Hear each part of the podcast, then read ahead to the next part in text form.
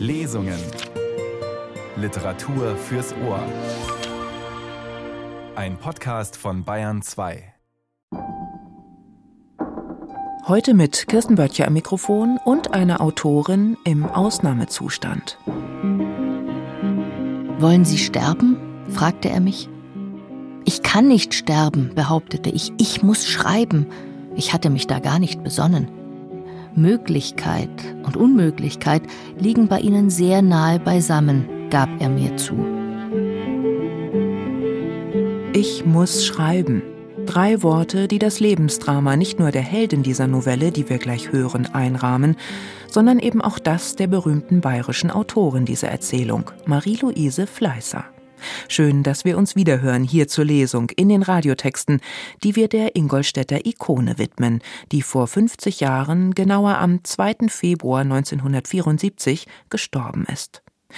Einmal durchs 20. Jahrhundert hindurch wurde sie, die Fleißerin, immer wieder hochgelobt und gefeiert. Ihr Talent war unumstritten, sowohl von Walter Benjamin, Bert Brecht oder Alfred Kerr schon in den 1920er Jahren anerkannt. Für Krötz und Fassbinder war sie die Inspiration für innovatives Theater in den 60er Jahren. Und Nobelpreisträgerin Elfriede Jelinek spannte sogar ihr Lob über 100 Jahre. Die Fleißerin sei die größte Dramatikerin des 20. Jahrhunderts. Fleißers grundlegendes Problem an ihrer Berufung war, dass sie damit oft auf Unverständnis und Verweigerung stieß. Es hat immer in mir um Hilfe geschrien, heißt es in der Erzählung Die im Dunkeln von 1965. Hierin verarbeitet sie einen Nervenzusammenbruch, den sie 1938 erlitt und der in die Aufnahme in die Heil- und Pflegeanstalt für Gemütskranke in München-Neufriedenheim mündete. Die Ich-Erzählerin in Die im Dunkeln gerät zunächst in die geschlossene Abteilung. Ihre Nachbarn? Viele Opfer der NS-Zeit. Die Anstalt bleibt ein ambivalenter Ort zwischen Gefängnis und Zuflucht, mit einem Chefarzt immerhin, der das Lebensdrama der Erzählerin verständnisvoll erkennt, schreiben zu müssen und nicht wirklich zu dürfen. Fleißer, die über Nacht mit der Berliner Inszenierung von Pioniere in Ingolstadt eine bekannte Dramatikerin der Weimarer Republik geworden war, kehrte in den 30er Jahren zurück nach Ingolstadt, dorthin, wo ihre Texte als Schandstücke galten, zurück von der Berliner Bohème ins kleinstädtische Hausfrauendasein. 1935 heiratete sie den Tabakhändler Josef Heindl, unterstützte ihn im Geschäft und führte nebenbei den Haushalt. Drei Jahre später folgte der Nervenzusammenbruch, von dem sie sich nur langsam erholte. Auch die NS-Politik trug ihren Teil dazu bei. Fleißers Werke standen auf der sogenannten Liste des schändlichen und unerwünschten Schrifttums. Irina Wanka liest Die im Dunkeln. Ins Theater drang ich ein als ein frecher Wicht. Ich gehörte da nicht hin, ich zählte ja nicht. Zwanghaft schlüpfte ich ein und hatte einen lechzenden Durst, dass mich was drängte, nur hatten sie es nicht im Becher. Ich saß da mit meiner Bestürzung. Ungestillt ging ich zum Kreuztor hinaus. Die Wüste begleitete mich. Die Straße war immer leer, ich hielt es für keinen Zufall. Immer ging ich auf meiner Straße der Verdammten allein. Ich habe die Vermutung, im Theater führte ich mich sonderbar auf, ich lachte an ganz unglaublichen Stellen. Wie sie es sagten, das verzerrte sich mir oder spaltete sich wunderlich auf. Es lächerte mich. Ich wurde von meinem Gelächter erschüttert. Ein Entsetzen schlich mir in den Rücken und war das Entsetzen derer, die hinter mir saßen. Es wurde so dicht. Ich tat unverfroren und wieder lachte ich aus meiner Hölle herauf. Durfte ich etwa nicht fühlen, wenn ich schon drin war? Die Gebärden der Schauspieler veränderten sich und fingen an, sich auf mich zu beziehen. Sie stachen her mit dem Arm. Ich schaute ihnen ungläubig zu, denn der Arm verlängerte sich, ich wusste nicht, wie sie das machten. Sie heckten was gegen mich aus, und alles brachten sie fertig im Text, als gehöre es zur Rolle. Sie stellten sich vorn an die Rampe, da waren sie näher bei mir. Kunstvoll holten sie Luft ein. Der Kopf schwoll ihnen an, mir zum Hohn. Die Anstrengung hob sie auf die Zehenspitzen hinauf. Sie sammelten so viel Luft in ihren Blasbalg, dass sie gerade nicht platzten, und dann bliesen sie aus dem Balg die Luft auf mich herunter. Warum wusste ich nicht. Ich saß auf meinem Stuhl wie gebannt. Ich hatte schon lang nicht mehr gelacht. Das Blasen hörte ich zischen und wie es überging in einen pfeifenden Ton. Sie trafen mich so genau, als bliesen sie mich durch ein Schlüsselloch an. Und so hallend pfiffen sie wie ein Zug. Meine Haare stellten sich langsam auf. Ich hatte nicht mit einem solchen Betragen gerechnet. Aus meiner kahlen Wüste war ich geflohen, in der es nichts gab als Zahlen, mit dem Zwang auf die Zahlen zu achten. Aus der Verzweiflung nur war ich hier. Ich wollte ja nur aus meiner Wüste heraus. Jetzt duldeten das diese Hitler-Schauspieler nicht. Ich rührte mich nicht von meinem Platz. Etwas Furchtbares drang auf mich ein und ich konnte nichts tun. Ich konnte mich dem nicht entziehen. In mir wuchs eine Schuld, an der ich nicht schuld war. Mit allen anderen ging ich hinaus. Da stieß es mir auf, dass ich an ihrem Verhalten nichts Ungewöhnliches merkte. Sie schnitten mich höchstens. Wie eine unsichtbare schoben sie mich vor sich her. Sie brachten sich um die Schadenfreude, was ich nicht einmal glaubte. Verstört stellte ich mich an den Randstein. Ich stand noch lange vor der Pforte, die brausend sich leerte. Die Schwärme teilten sich um mich herum. Ich war sehr niedergeschlagen. Ich grübelte an dem Rätsel, nur auf den Grund kam ich nicht. Im Laden machte ich meine Sache wie immer, mir merkte keiner was an. Die Spielzeit lief nicht mehr lang, ich musste nicht unbedingt in ein Theater hinein, wenn es mich verstieß. Was ich wollte, spielten sie doch nicht. Aber lesen konnte ich auch nicht. Ich konnte mich nicht mehr füllen. Ein Gespenst sog es mir weg. Da hielt ich es nicht mit mir aus. Ich war sehr umgetrieben im Frühjahr.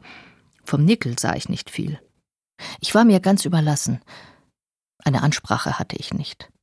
Aber ich hatte sonst auch keinen Menschen gebraucht. Das ist nicht wahr, dass man einen Menschen überall hinstellen kann. Ein falscher Platz bleibt immer falsch. Natürlich kann man den Widerstrebenden zwingen. Sehr lang sogar kann man ihn zwingen. Da wird ein böser Schaden daraus. Unter wahren Foltern wird was verdorben. In eine Öde starrte ich hinein, ohne Trost. Einen Fehler musste ich mästen mit meiner ganzen Person. Ich wurde von einem mir aufgezwungenen Fehler gefressen. Umsonst rannte ich dagegen an. Ich musste schrumpfen. Ich krümmte mich unter dem fremden Gesetz, das mich beschnitt. Mir war nichts von meinem eigentlichen Leben geblieben. Die ich liebte, waren im Ausland. Alle waren sie fort. Von den Spruchbändern fiel das Leid auf mich herunter.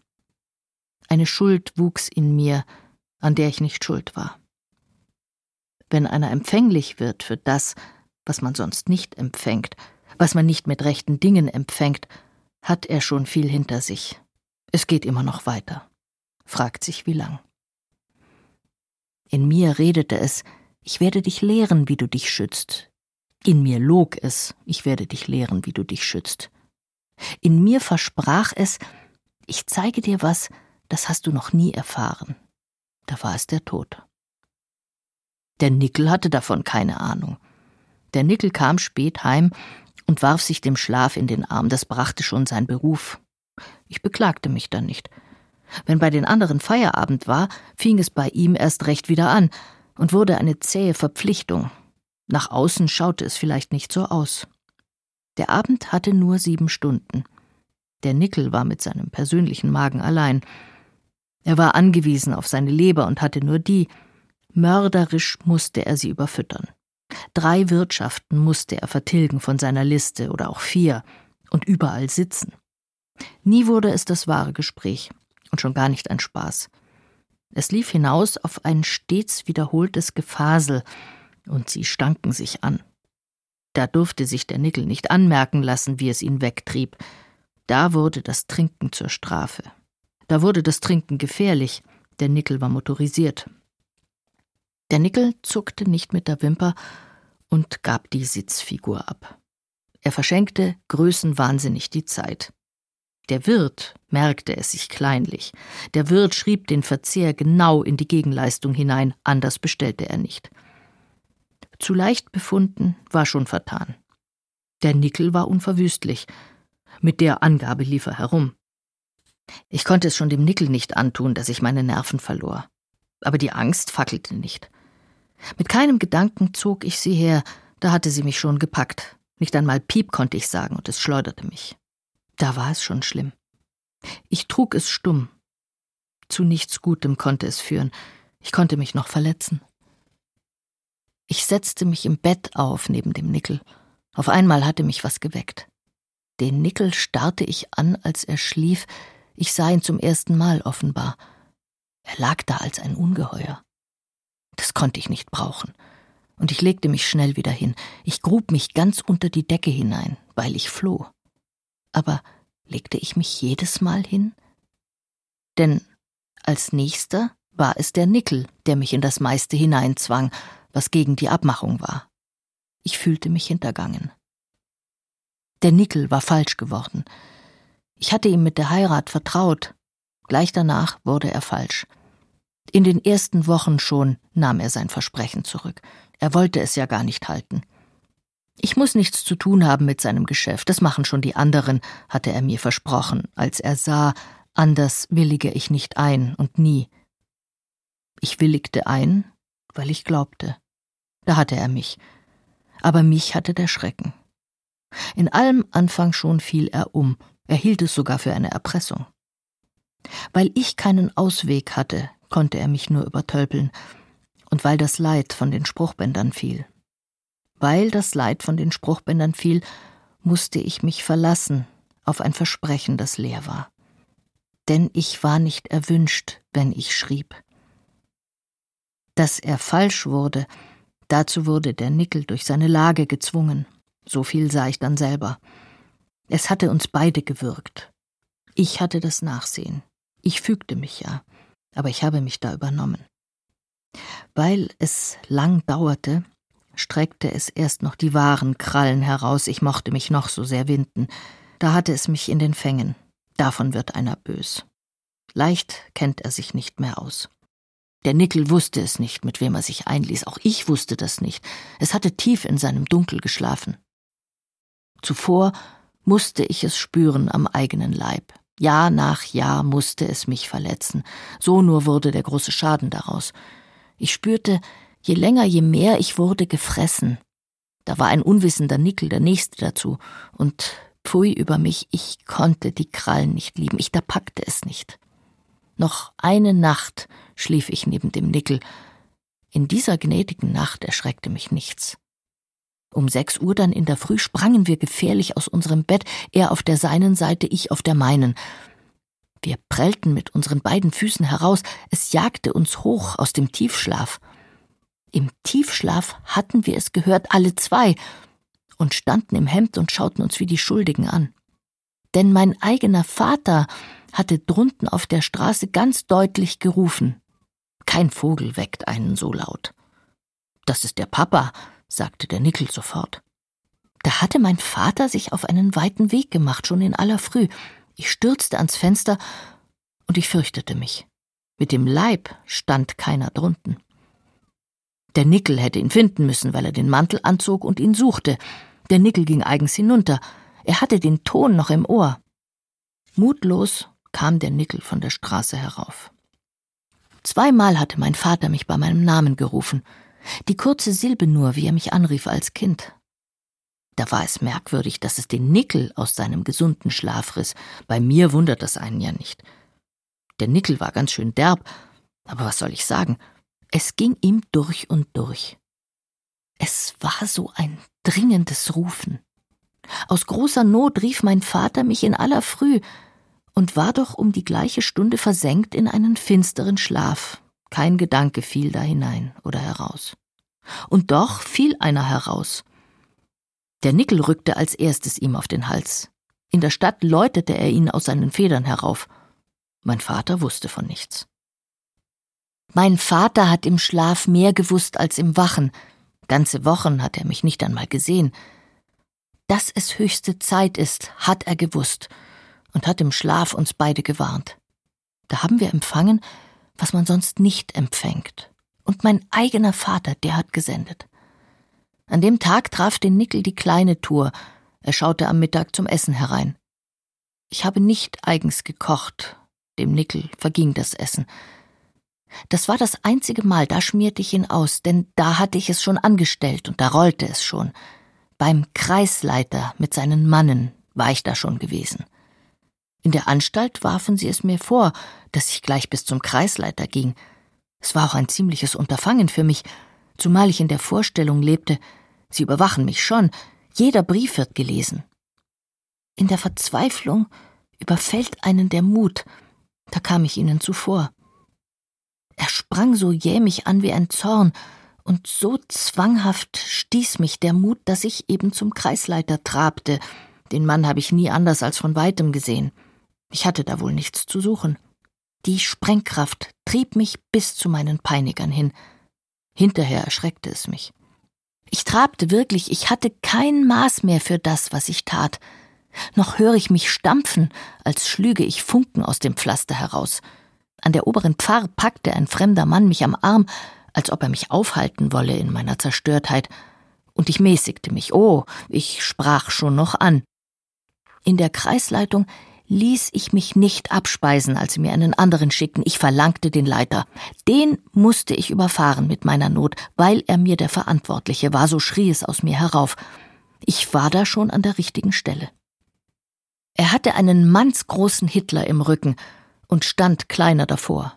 Wer hereinkam, machte vor dem Bild seinen Arm lang, nicht vor ihm. Ich hatte sowas in keinem Zimmer erlebt und ich gaffte. Die Stiefel hörte ich knallen. Das Bild schaute mich absichtlich an und war so groß wie ein Mann. Ich hatte dafür keinen Arm. Beim ersten Atemzug forderte ich es schon. Sie müssen mich in Schutzhaft nehmen, fuhr ich ihm hin. Mein Mann bringt mich um. So viel hatte ich gewollt, ich gab nur die Rohform. Es überwältigte mich. Das ist eine sehr schwere Beschuldigung, sagte der Kreisleiter. Mir zuckten die Lippen, alles war schon heraus, mochte es mich nun verschlucken. Wenn Ihr Mann Sie umbringt, sagte er wieder, müssen Sie zur Polizei gehen, das ist dafür die zuständige Stelle. Zur Polizei kann ich eben nicht gehen, stieß ich über die Lippen. Da kam die raue Verzweiflung aus ihrem Gatter hervor. Ich zeigte meinen Mann doch nicht an. Ich weinte schon jetzt vor der Macht. Weinen passiert mir selten. Ich rupfte an meiner Mappe herum, Darin hatte mein Taschentuch sich verschlüpft, ich musste mich bücken. Damit machte ich mich schon verdächtig, eine Waffe konnte ich zücken.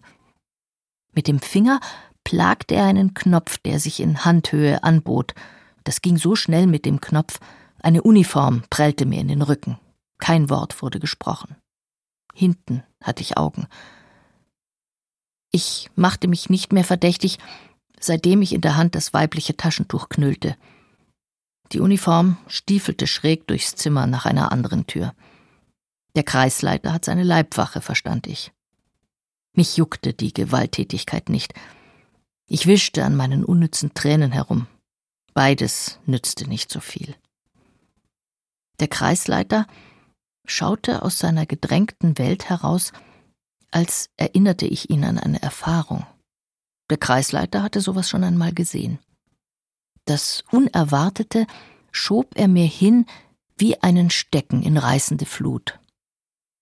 An ihrer Stelle ließ ich mich von einem Arzt untersuchen. Ich stand wie ein Lamm.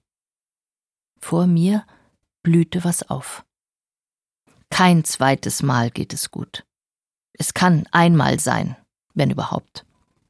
Unversehrt schlüpfte ich aus der schnappenden Zange der Macht. Ich bin viele Spuren gelaufen in meinen Gedanken. Ich weiß nicht, was mich verschonte. Wer wollte, hätte mich auf der Stelle verhaftet.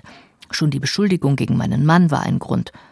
Dabei war ich mehr als einmal im völkischen Beobachter gestanden. Dabei hatten mich die Studenten verbrannt. Feinde saßen mir auf in der Partei. Man ließ es mich merken. Dabei verschlang mich die Pharma schon. Angst und Bang musste mir sein, der Blitz zucke aus dem Gewölk, das gegen mich anschob. Es war unberechenbar. In der Anstalt mussten sie mich zusammenrichten, dass ich solche Sachen nicht machte. Auffallen war das Letzte für eine wie mich. Dass sie mir das nie wieder tun. Sie senkten es in mich hinein und haben mir was genommen zu meinem Schutz. Da hatten sie ihre Gründe dafür. Ich durfte die Zange ja nicht überfordern. Damals teilte ich unerwartete Schläge aus, um mir zu helfen. Ich wähnte die Hilfe nur. Der böse Feind schaute aus der Hilfe heraus. Ich war schon gefährlich, ich verletzte mich schon. Magisch zog mich die Gefahr an. Über mir wischte der Tod, er beschattete mich. Der Nickel musste mich im Geschäftswagen nach München verfrachten. Meine Brille war dick voll Staub, ich entdeckte es nicht. Ich nahm nicht daran teil. Die Aufnahme im holzgetäfelten Sprechraum regte mich unsinnig auf. Die Aufnahme, daran hingen Folgen. Ich war freiwillig mitgegangen, denn es wuchs mir über den Kopf. Ich hatte eine Behandlung erwartet, gewollt. Was wunderte mich? Mit Worten tat man mir Gewalt an. Da verlangte ich nach dem Haus der Kunst, was einfach lächerlich war. Ich verlangte es aber, sie mussten mich halten. Ich musste zur Kunst, als hätte es die dort gegeben. Der Chefarzt hatte mich aber auch in die Enge getrieben. Nichts anderes kam aus dem Schutt und aus der Drangsal herauf. In Worten zog er mit der Zange. Es hat immer in mir um Hilfe geschrien, zog er aus mir heraus. Der Mann wollte mich gleich behalten. Da half nur die Kunst. Ihre Frau ist schwer krank, versetzte der Chefarzt dem Nickel. Woher konnte er es wissen? Er hatte mich ja noch nicht untersucht. Es war wie beim Boxen. Der Chefarzt machte es grob. Meinen Raupatz vor Augen hat er vielleicht etwas begriffen. Der Nickel sträubte sich hart. Woran hätte es ein Nickel erkannt? Das müsste schon Totschlag sein. Seine Frau war verschlossen. Der Nickel konnte nicht daran glauben. Der Nickel hatte ja gar nichts gemerkt. Da lieferte er mich doch nicht einer Anstalt aus. Er war noch mit mir zufrieden. Hineingemauert hatte er mich, ich hatte mich hineinmauern lassen. Was konnte fehlen? Da nahm der Arzt ihn in einen anderen Raum mit, wo er ihn zwang. Dort brachte er Dinge aus ihm heraus, die glaubte der Nickel verborgen wie Sünden, die man nie zugeben wird. Geld kosten sie, wenn man sie zugibt. Dem echten Forscher war er ein gefundenes Fressen. Im Schock entriss man ihm, was sich sperrte. Da war der Nickel seiner gehüteten Perlen beraubt, da wurde er hässlich, da wurde er nackt, ungeschützt. Ehebrüche waren auf einmal wahr. Dem Nickel passte das nicht. Wohin war er ganz ohne sein Zutun geraten? Der Nickel hat es mir nie gestanden. Ich kannte ihn gut. Aus seinem Verhalten zog ich meine Schlüsse. Ein Ehemann ist ein potenzieller Schuldiger für die Anstalt. Seine Fehltritte kennen Sie gern, wenigstens was ihm bewusst wird, und das ist nur ein schmächtiger Teil. Sie zapfen ihn gleich beim ersten Mal ab, wenn da was geht, da hat der Schreck ihn noch erweicht, da kann man ihn noch überrumpeln. Beim nächsten Mal hat er sich schon gefasst. Den Kopf reißen sie ihm nicht herunter. Der Ehemann bringt die Mark, er wird schon aus dem Grund geschont. Aber wissen muss es der Arzt. Der Arzt versetzt sich auch in den leidenden Teil. Juristisch geriet er in eine gefährliche Lage. Zu mir sagte er Denken Sie daran, wie Ihr Mann jetzt heimfahren muss. Ihr Mann hat jetzt ein sehr schweres Erlebnis. Ich war da schon gebadet. Ich habe den Nickel nicht mehr gesehen. Sie baden einen nämlich. Dann liegt das schon am Tisch, was man in den Taschen versteckte, vorausgesetzt, da war was versteckt. Die Schwester vom Dienst legt alles säuberlich aus. Nur das Taschentuch geben sie einem wieder, das Geld nehmen sie einem weg. Die franziskanische Armut tun sie dir an, du hast es ja nicht unter der Zunge. Sie haben recht, du hast Unrecht, dafür bist du hier. Für die Schwester bist du eine Kranke. Du kennst dich die längste Zeit für gesund, da musst du nachsichtig sein. Sie hält dich für jemand, mit dem du dich nicht identifizierst, denn du wirst wieder gesund, Du hast immer noch deinen Auftrieb. In dieser ersten Nacht war ich nicht einmal erschüttert. Mein Geist war viel zu beschäftigt. Denkfetzen trug es wie eine Windsbraut daher. Ich war erleichtert, als das Phänomen sich entpuppte. Es zerschmetterte mich nicht mehr. Spezialisten fielen ihm in seinen erhobenen Arm. Schlimmstes verhüteten sie. Die Zelle war kahl, das Fenster vergittert. Die Tür ließ sich nicht zusperren. Es war eine Schwingtür. Wer wollte, drang von den anderen Kranken herein und fuchtelte mir am Gesicht. Mit dem Busen stieß eine Sirene die Tür auf. Sie heulte mir aus einem gesehenen Theaterstück vor. Die Stimme war zu groß für die Zelle, der Kopf zu groß für die Person, und auch die Person war schon groß. Den Platz beengte, die Ohren erschütterte sie. Sie fiel durch die Tür nach vorn, stürzte aber nicht hin. War sie glücklich am Gang, schwenkte sie auf dem Absatz wieder herein, und ich seufzte. Die Sirene heulte noch vom Büro her, wo sie einen lautstarken Anfall erlitt. Der Zusammenbruch jagte sie noch. Eine Spritze hatte ihn noch nicht gedämpft. Sie war der vorläufige Geschmack von allem, worauf ich mich gefasst machen musste. In der Unterwelt lebte ich. Mit dem Leiden der übrigen Zellen war ich wie durch kommunizierende Röhren verbunden. Aus der geschlossenen Abteilung brach der Nickel mich schon nach zwei Tagen heraus. Er war hergefahren, vor der Zeit. Die Schwingtür riss er auf, sich zu überzeugen. Noch im Schritt kehrte er um. Ich saß ihm zu verloren am Tisch. In eine kahle Hand hatte mein Blick sich geflüchtet. Dem Nickel konnte das nicht gefallen. Schon draußen am Gang musste er sehen, was ihm erst recht nicht gefiel. Meine Frau verdient das nicht, beschwerte er sich beim Chef. Zur Behandlung gehört der Schock, dass die Kranke die schlimmeren Fälle sieht. 14 Tage geschlossene Abteilung sind nötig. Der Nickel ließ es nicht zu und er drohte, ich nehme meine Frau aus der Anstalt heraus. Sie können die Kranke nicht mitnehmen. Sie können die Kranke in dem Zustand nicht sich überlassen. Es gibt andere Anstalten, wusste der Nickel darauf. Da hatte er mit seinem Instinkt den Meister geschlagen. Der Chef sparte die grobe Abschreckung aus. Ich wurde in die offene Abteilung versetzt. In den Park konnte ich laufen. Auf den Gängen war es nicht voll, das Zimmer war freundlich.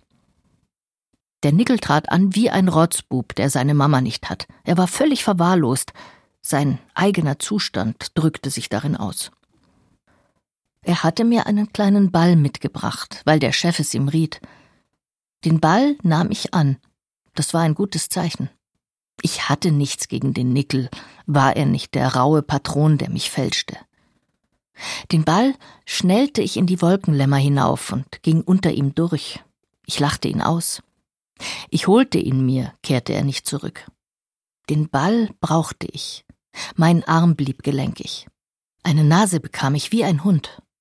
Nur die Beine rutschten unter mir fort und gewannen ihr eigenes Leben, als hätte ich einen Rausch. Ich bewegte mich wie auf Rollen dahin, meiner unteren Partie traute ich nicht. Mit heimtückischer Unregelmäßigkeit riss es mich vom Ort. Andere behaupteten von sich nicht weniger. Die Selbstbeobachtung wurde in dem Haus übertrieben. Die Medizin tat ihre Arbeit. Ich lag unter der Glocke der Nacht.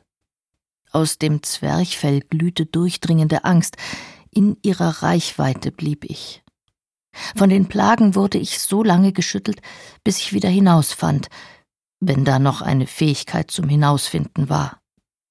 Blutunterlaufene Quellaugen warf mir der Spiegel zurück. Das treibt die Medizin heraus, sagte der Chef, wenn sich der Nickel entsetzte. Die Schwester vom Dienst überwachte mich, ob ich die Medizin wirklich nahm. Manche weigerten sich. Na, sagte sie, Sie schlucken ja prächtig. Sie war eine Gans. Natürlich schluckte ich prächtig. Ich sah der Medizin ja nicht an, welche folgenschwer war. Oft machte sie nichts, was ich direkt merkte. Sie liebte es, mich zu überraschen. Ich lebte wie auf der Schaukel. Jeder reagierte nicht gleich. Der Chef probierte es aus.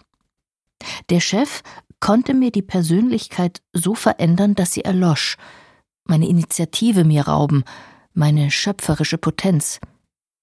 Ich musste mich da ganz auf den Chef verlassen, er füge mir nur das Notwendige zu. Ich hielt ihn für einen gerechten Mann. Der Chef trug seine Unabhängigkeit vor sich her wie seinen leichten Bauch, mit Festigkeit und gelassen. Wir haben im letzten Krieg eine Reihe von Leuten gehabt, die nicht krank geworden wären ohne den Krieg, sagte er freiwillig. Jeder durfte sich seinen Vers machen auf die große Zeit. Ich las in seinen Gedanken, dass er dem Hitler misstraute. Der Chef stellte mir manche Fallen, Denkfelder tastete er ab. Meine Reaktion war in Ordnung. Er konnte mich nicht zu unnötigen Ausgaben verleiten. Ich half dem Nickel sparen, wenn es denn notwendig war. Der Chef legte mir seine Hand auf die Brust und er spähte. Das dürfen Sie nicht tun, entschied ich. Ich hatte ein wenig gestutzt. Schnell nahm er die Hand weg und er lachte. Es gab nur zwei Faktoren, die hatten mich in zu dichte Enge getrieben. Wenn er dorthin kam, wurde es heiß. Die Scheißpolitik und das Geschäft. Eigentlich war es dasselbe. Das eine kam nur vom anderen. Wollen Sie sterben? fragte er mich. Ich kann nicht sterben, behauptete ich. Ich muss schreiben. Ich hatte mich da gar nicht besonnen. Möglichkeit und Unmöglichkeit liegen bei Ihnen sehr nahe beisammen, gab er mir zu. Der Chef konnte noch unterscheiden, wen brachte das Unrecht herein. Mein Fall war nicht einzeln. Unrecht hielt er für Unrecht. In den Anstalten drängten die Menschen sich zusammen zur Traube, sie waren überbelegt. Der Chef gehörte zu den Begabten. Das war sein natürlicher Köder. Er kaperte mich. Ich gehorchte mit fliegenden Fahnen. Er musste meinen Willen nicht brechen. Auf Begabung anzusprechen, danach verlangte mich sehr. Sie hatte mir in meiner Umgebung am meisten gefehlt. Der Chef stellte sich auf eine erreichbare Stufe. Das war sein Trick. Ich leide an Gedankenflucht, gab er zu. Ich bin so zerstreut. Schon fasste man das Vertrauen. Man musste ja nicht vollkommen sein. Eine Scheinerfüllung schluckte ich. Als wäre ich nicht aufs Trockene geworfen, kam ich erst wieder heraus, als wäre ich nicht ausgesetzt wie zuvor. Vor dem Heimkommen fürchtet sie sich, enthüllte der Chef. Da ist nichts zu fürchten, triumphierte der Nickel prompt. Nie sah er die Folgen. Der Chef stellte sich vor seine Kranken. Er gab ihnen nicht recht im Prinzip, er wusste aber, wo er sie verteidigen musste. In der Anstalt wohnten rassisch Verfolgte nach alten Verträgen, auf die sich der Chef berief. Sie hatten sich eingekauft in einer besseren Zeit, das blieb ein juristisches Faktum. Als lebenslängliche wurden sie in der Anstalt gepflegt. Ihr Platz war kein erschlichener, er war ein bezahlter. Der Chef suchte sie zu behalten. Sie mussten ihm ein einziges Zugeständnis machen. Sie verließen die Zimmer nicht. Ihre frische Luft holten sie, wenn andere schliefen. Wie lang kämpfte der Chef mit dem Rücken zur Mauer? Wie lang hielt er es durch? Wann verließ ihn der Mut und die Kraft? Schon wurden Unheilbare aus den Häusern verschickt. Die Partei zog ihren strengen Kamm durch jede einzige Anstalt. Sie siebte die Krankenlisten, bedrohte die Ärzte. Rückfällige waren lebensunwert. Die Kranken wussten es nicht offiziell, aber sie hatten Antennen dafür. Das Gerücht flog sie an wie ein Geruch. Alle wird man sie holen. In Linz ist Sammelstation, behauptete der abgemagerte Richter, der sich hinter seiner Krankheit verbarg. Seine Berufserfahrung ließ ihn nicht schlafen, und er fühlte sich als die Figur, der man nicht glaubt. Er war der Mann, der mit Windmühlenflügeln kämpft, kann sie aber nicht halten. Sie schaufeln gespenstig über ihn weg, ohne dass er sie beeinflussen kann. Man war ihm auf den Fersen. Er hatte Recht gesprochen, ohne dass er eine Hornhaut bekam. In der Ungnade war er. Krank nannte man, was anderwärts richtig war, und lächerlich wurde, wer Kritik sich bewahrte. Wir sind zu vertrauensselig, sprach es aus ihm heraus. Er wusste zu viel und hatte davon einen Geschmack wie Galle. Sein Pessimismus hatte ihn an diesen Ort gebracht. In die deutsche Rechtsprechung schaute er wie ins Gestrüpp von Fangarmen, die auf den Unvorsichtigen lauern. Denn wen sie einmal streiften, den zogen sie auch schon hinein. Als ein Gebrochener kam er im besten Fall wieder heraus. Der Richter schwieg von seinem Widerstand. Er beschrieb nur die Leiden. Dass er den Mund halten musste, war ihm in seine Glieder geschossen.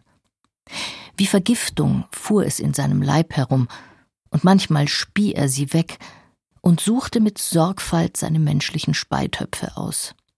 Er war ein erwachsener Mann, Bücher wissend. Das alles half ihm nicht mehr. Andere sollten ihm helfen. Ich ließ mich kaum blicken im Park, da steuerte er mich zielbewusst an, als könne die so viel jüngere Person ihn befreien von seinem Zwang, als fände er bei mir, was seine Erfahrung nicht finden konnte, als schriebe er mir eine heilende Kraft zu. Ich kann nicht mehr schlucken, verriet er mir ohne Scham, die Stimme gickste ihm vor Entsetzen. Natürlich können Sie schlucken. Ich verbreitete Optimismus, wie es die allgemeine Verabredung war. Er nahm es mir krumm, dass ich ihn nicht verstand. Sein Zorn tanzte im Schuh, es hielt ihn nicht still.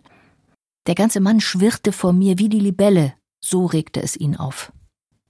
Sie verstehen mich nicht, krächzte er. Ich will ja schlucken. Um jeden Preis will ich schlucken. Ich versuche es ja, ich strenge mich an, aber es geht nicht. Da ist ein Mechanismus kaputt. Wenn der Mensch nicht schlucken kann, muss er sterben. Er ernährt sich nicht mehr. Begreifen Sie doch, ich ernähre mich nicht. Man wird sie künstlich ernähren. Aber doch nicht immer. Dafür reicht mein Geld nicht.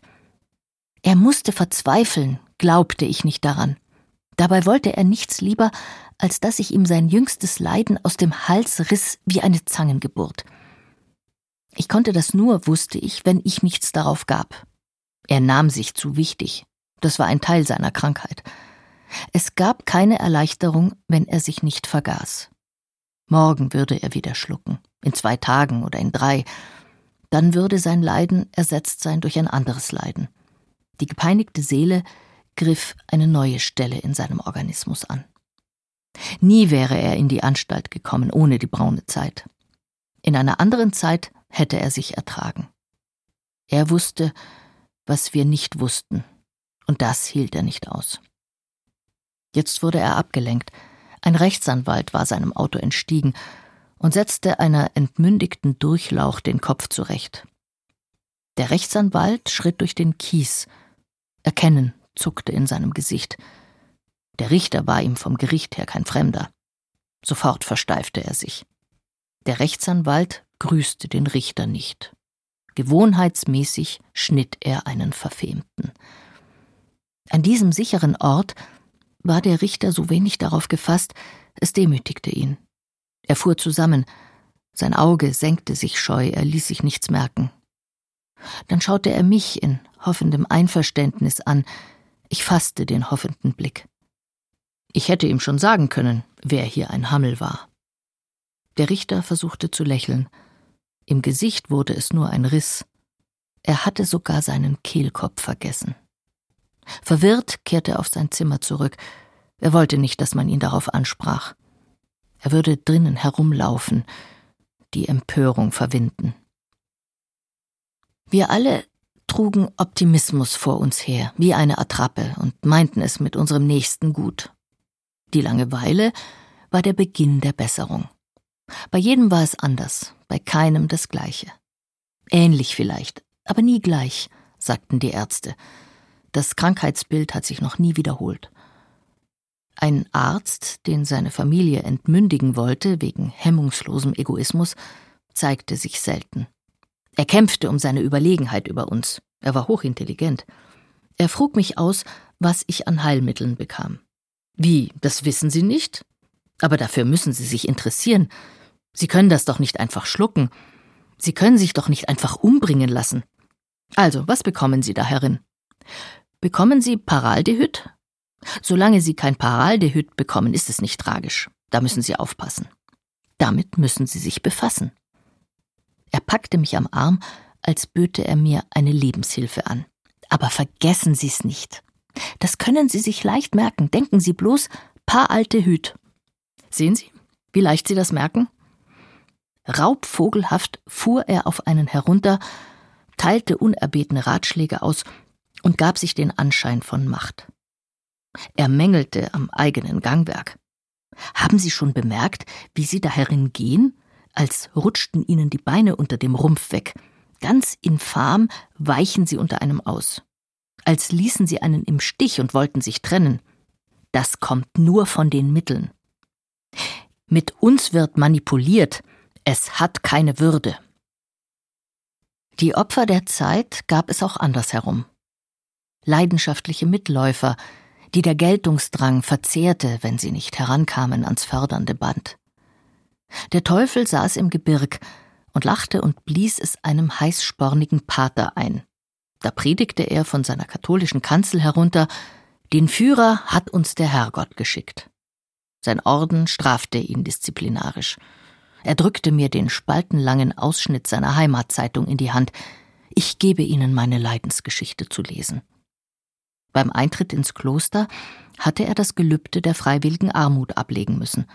Bei der Ausstoßung hatten sie ihn ausgezogen bis aufs nackte Hemd. Was er anhatte, gehörte alles dem Kloster. Da ließen sie ihm nur, was seine Blöße bedeckte, und warfen es ihm noch vor, dass das Hemd ihm auch nicht gehörte, man werde nur gnadenhalber ihm den fetzen lassen. Ich habe jahrelang für den Orden gearbeitet, beklagte er sich bei mir, nicht einmal ein Hemd stand mir zu. Es wäre nicht nötig gewesen. Man schuf nur neues Ärgernis. Die Kritik ging seltsame Wege. Im Hemd haben sie mich zu Fuß zum Bahnhof geführt, durch die ganze Stadt, wo mich ein jeder kannte. Nur weil ich Zeugnis gab. Hier, lesen Sie alles nach. Er rannte offene Türen ein und hielt es für Zeugnis. Sein mittelalterlicher Bußgang ließ ihn nicht ruhen. Erst später wurde er untersucht von einem Arzt. Sein Orden wünschte ihn in der Anstalt verborgen. An seinen guten Tagen merkte man nichts. Man hielt ihn für den Geistlichen, der die Besuche machte. Doch führte er ein doppeltes Leben. Am Morgen verschwand der Pater in die offene Stadt, seine Messe zu lesen. Am Vormittag jagte er bei den Parteistellen seiner persönlichen Freiheit nach und zeigte die Zeitung herum, die ihn legitimierte. Man bot ihm eine Stelle an in der Partei. Aber da hätte er seine Priesterschaft ablegen müssen. Das lehnte er ab. Er wurde nicht weltlich. Ich habe schon sämtliche Weihen. Ich bin Priester, erzählte er jedermann. Ich werde doch nicht abtrünnig sein. Ich beobachtete ihn von fern. Er lechzte nach Anerkennung bei der Partei. Erdbebenhaft erlitt er den Einfluss. Es teilte sich ihm mit wie der willenlosen Muschel die Stöße. Er konnte dem nicht entfliehen. Gleichzeitig fürchtete er seinen persönlichen Gott. Die Berufung fühlte er an sich haften. Er konnte sich nie entschließen, dass er aus seiner Bahn sprang. Den Hitler wollte er hineinzwingen in seine Bahn, was es nicht gab, wollte Unvereinbares vereinen. Möglichkeit und Unmöglichkeit stießen niemals zusammen. Der Pater durfte sich auch nicht töten. Es gab keinen Ausweg.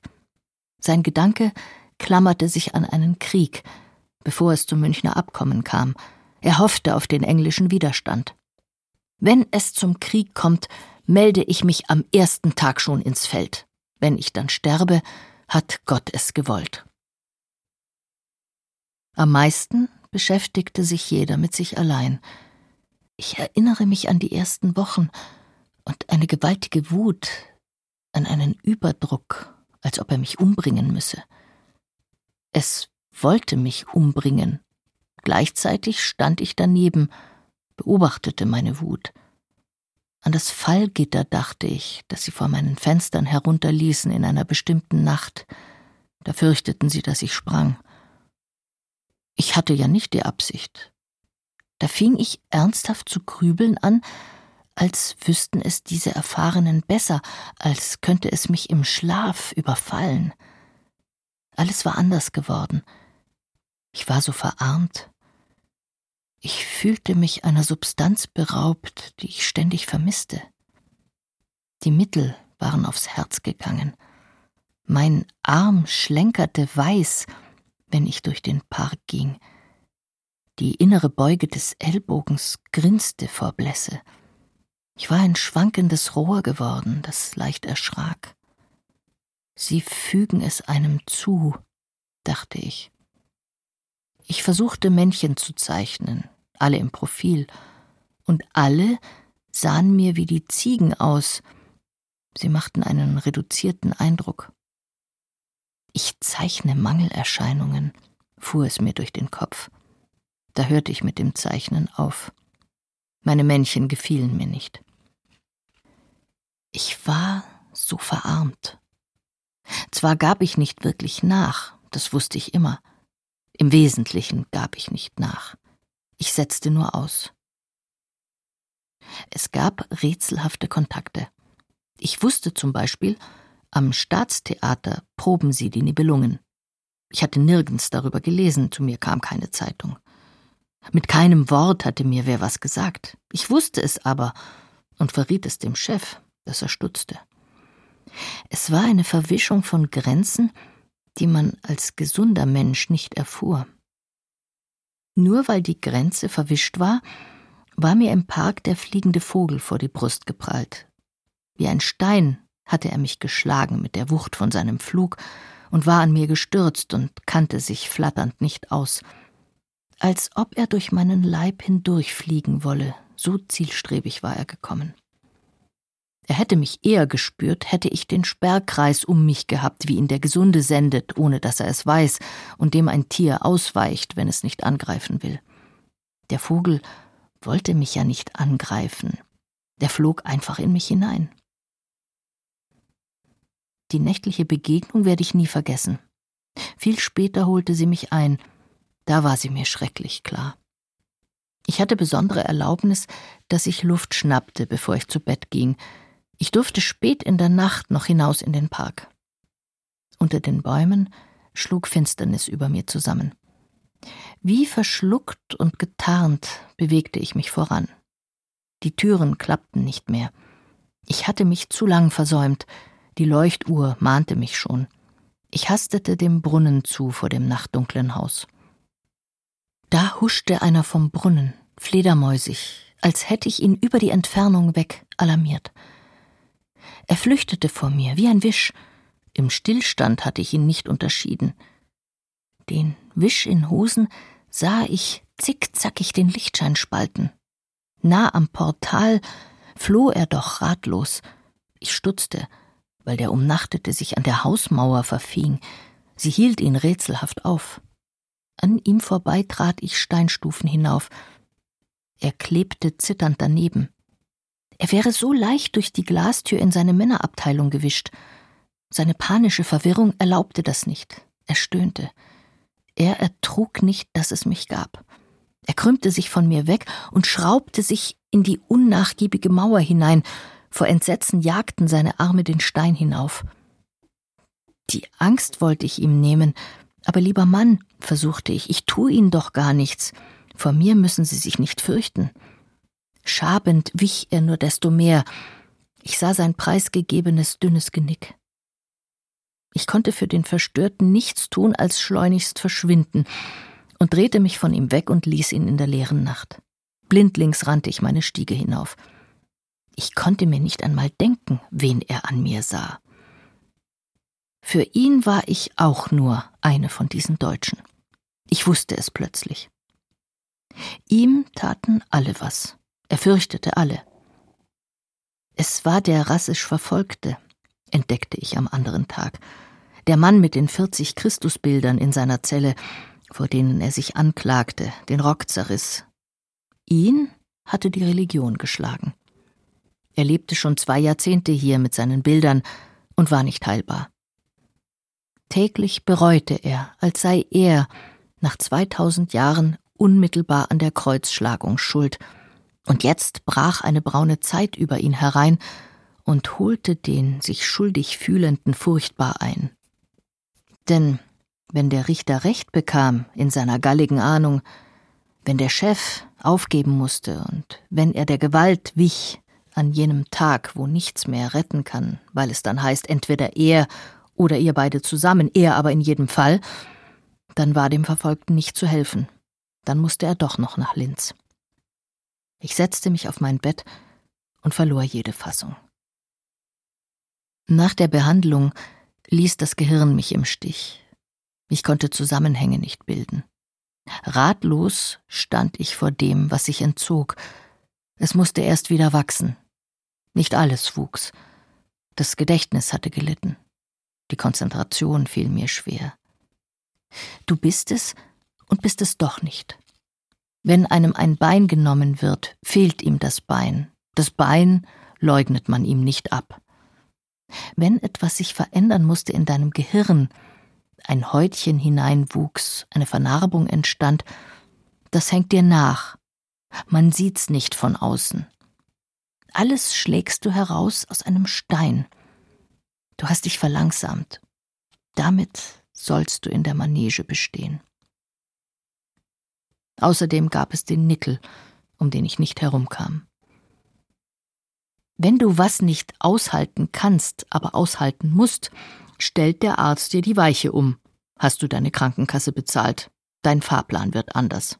So bildete der Nickel sich ein. Umkrempeln wollte er meine ganze Person. Da tat der Chef nicht mit. Der Nickel begriff das nicht. Der Chef sprach ein vorläufiges Machtwort. Der Nickel schwitzte. Er hatte zugegeben unter Männern, was am letzten die Ehefrau weiß. Da war er seiner gehüteten Perlen beraubt. Da konnte der Chef ihm ein Versprechen entreißen. Das Versprechen, das er vor der Ehe schon einmal gab. Diesmal wollte ich sorgen, dass er es hielt. Der Nickel suchte dem Chef zu gefallen, solange er der wichtige Mann war. Das deckte sich nicht mit seinem natürlichen Verhalten. Es überforderte ihn. Unter Heilung hatte der Nickel verstanden, mir werden die Fähigkeiten umgestimmt. Ein Geschäftstiger kehre ihm zurück. Jetzt musste er hören, dass die Menschen nicht gleich sind. Das enttäuschte ihn tief. Eine meilenlange Reaktion zeigte der Nickel darauf. Es stellte sich erst auf die Länge heraus. So schön fing es an, der Nickel versuchte sein Bestes. Unwiderstehlich glitt er in sein Fahrwasser hinein. Er schimpfte auf diese Anstalt, sie gab ihm nicht recht. Kopf hatte ich nur den einen. Jetzt war es am Nickel. Diesmal probierten wir es andersherum. Unwissender Nickel, einmal wollte er über sich hinaus. Sein Widersinn hatte gekuppelt. Wo er B sagen sollte, das konnte er nicht. Essen musste er, was er sich eingebrockt hatte. Ich fürchtete, was darin schlief.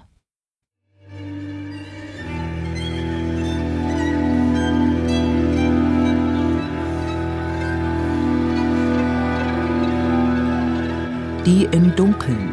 Eine Erzählung der bayerischen Autorin Marie-Louise Fleißer, die vor 50 Jahren in Ingolstadt gestorben ist. Es las Irina Wanka in der Regie von Irene Schuck. Der Text ist in Band 3 der gesammelten Werke Fleißers im Surkamp Verlag erschienen. Und wenn Sie Lust auf mehr Lesungen haben, abonnieren Sie doch unseren Podcast, heißt auch Lesungen, in der ARD Audiothek. Auf bald sagt Kirsten Böttcher.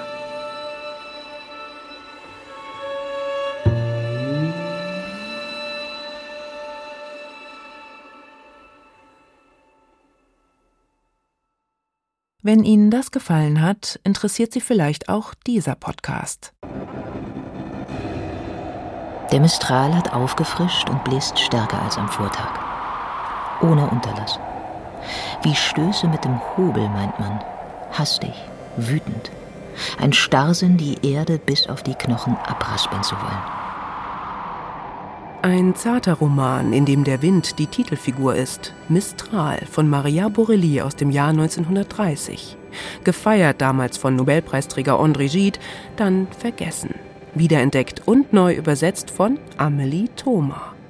Ja, das war wirklich, ja, fast magisch, muss man sagen, die ganze Geschichte im Rückblick. Also, ich hatte jetzt keine großen Erwartungen an den Text. Und ja, dann habe ich ihn aufgeschlagen und gelesen und es hat mich wirklich umgehauen. Amelie Thoma entdeckte Mistral in einer Dorfbar während ihres Sommerurlaubs in der Haute-Provence nahe der französischen Alpen. Genau dort spielt Maria Borellis Geschichte vom einfachen Leben, in dem der Wind existenziell ist, von einer Landschaft, die den Klimawandel spürt, von der Natur als Seelenspiegel einer jungen Frau, die sich nach Liebe sehnt. Sein Blick erschütterte sie, ließ sie zittern wie einen Baum im Wind. Mistral von Maria Borelli. Wiederentdeckung aus der Provence. Als Hörbuch eingelesen von Katja Bürkle in fünf Folgen in der ARD Audiothek. Ein Podcast von Bayern 2.